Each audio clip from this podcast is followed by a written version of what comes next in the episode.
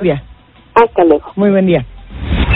México tendrá que afrontar el impacto que ha dejado el COVID-19 en la educación. También vamos al tema de la educación con lo que advierte México Evalúa. Adriana Flores nos amplía esta información.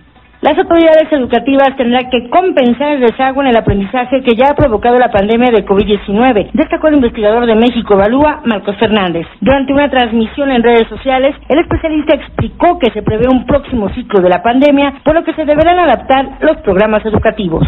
Sistema educativo va a tener que estar preparado para enfrentar esta segunda ola, lo cual implica a su vez que entonces el próximo ciclo escolar vamos a tener en algún momento, muy probablemente, una situación de contingencia y al igual que este ciclo escolar, vamos a tener que tratar de centrarnos en lo principal, al mismo tiempo que estamos tratando de compensar lo que no aprendimos este ciclo escolar. El coordinador del área de educación de México Balúa también enfatizó que una de las principales dificultades de las clases a distancia es que el 40% de los estudiantes no tienen acceso a Internet. En ese sentido, criticó a las empresas telefónicas por no permitir una mayor accesibilidad a la red. Nos habían dicho la autoridad que estaban negociando un acuerdo para que tuvieran acceso a un número de datos gratuitos en las plataformas educativas o las telefónicas. Pero aquí otra vez, como si ha pasado eso en Colombia o en, Paraguay, pero pues aquí yo no sé si es falta de liderazgo o con franqueza mezquindad también de los actores de las telefónicas, no han brindado esa oportunidad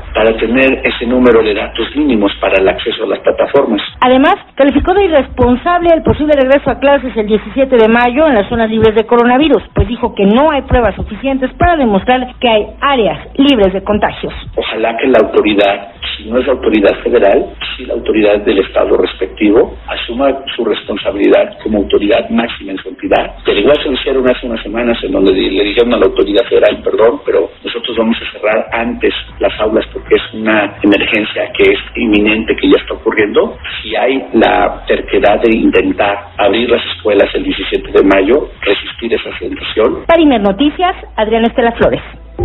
INER Noticias. Información que amplía tu espectro.